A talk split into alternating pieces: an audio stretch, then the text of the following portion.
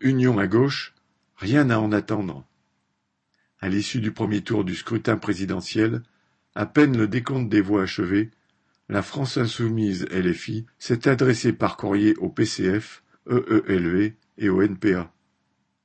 Il s'agissait de préparer les élections législatives et de tâcher de concocter une nouvelle recette d'union de la gauche que Rouquel, Jadot et les vieux chevaux de retour du PS appellent de leurs vœux.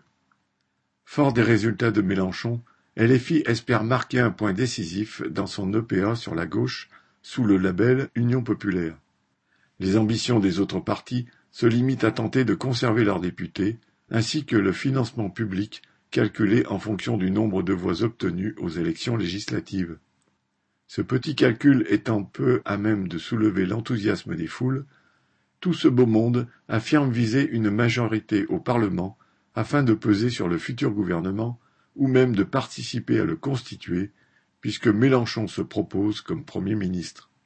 Quand bien même la gauche revisitée parviendrait à former une majorité à l'Assemblée, comme pendant la cohabitation Chirac-Jospin, Rien de bon n'en sortirait pour les travailleurs. Penser qu'une élection, celle d'un président ou d'un député, pourrait protéger les travailleurs et leur éviter d'avoir à faire grève, comme l'a prétendu Mélenchon pendant sa campagne, est une illusion néfaste.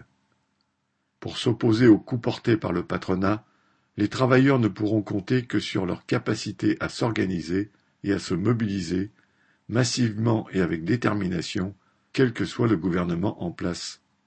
Cette perspective ne pourra pas être défendue par un nouveau regroupement des partis de gauche qui ont montré, à chaque fois qu'ils sont arrivés au pouvoir, qu'ils étaient prêts à se soumettre aux volontés des capitalistes et à trahir leurs promesses. Ce dont les travailleurs ont besoin, c'est d'un parti qui soit une organisation de combat, à la fois capable de défendre leurs intérêts dans toutes les luttes quotidiennes, et prête à aller jusqu'au bout en se fixant l'objectif du renversement du capitalisme. Sacha Camille